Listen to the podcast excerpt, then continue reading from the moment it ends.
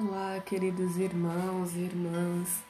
Sejam bem-vindos e bem-vindas a mais uma Pílulas de Sustentação, um programa idealizado pela Casa do Jô que leva até vocês mensagens e reflexões. E a mensagem de hoje é Bem-aventuranças.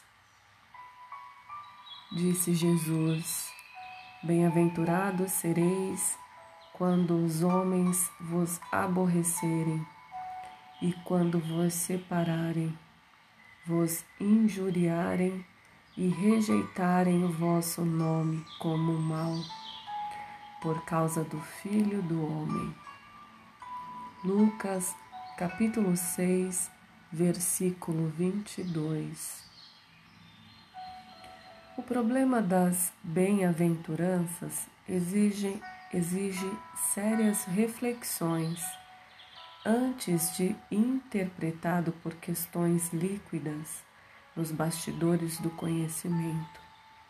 Confere Jesus a credencial de bem-aventurados aos seguidores que lhe partilham as aflições e trabalhos. Todavia, cabe-nos salientar que o Mestre categoriza sacrifícios e sofrimentos à conta de bênçãos educativas e redentoras.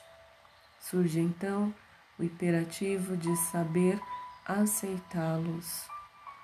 Esse ou aquele homem serão bem-aventurados por haverem edificado o bem na pobreza material, por encontrarem alegria na simplicidade e na paz por saberem guardar no coração longa e divina esperança. Mas e a adesão sincera às sagradas obrigações do título?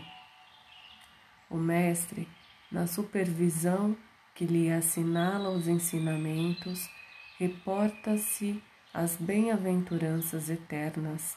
Entretanto, são raros os que se aproximam delas com a perfeita compreensão de que se avizinha de tesouro imenso.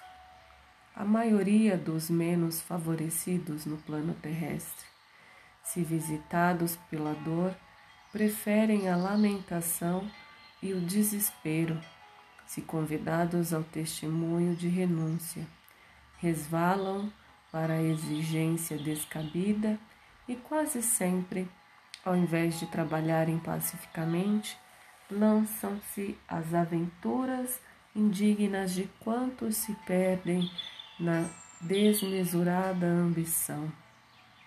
Ofereceu Jesus muitas bem-aventuranças. Raros, porém, desejam-nas, e por isto que existem muitos pobres e muitos aflitos que podem ser grandes necessitados no mundo, mas que ainda não são benditos no céu. Graças te dou, Senhor, por mais este dia e que assim seja.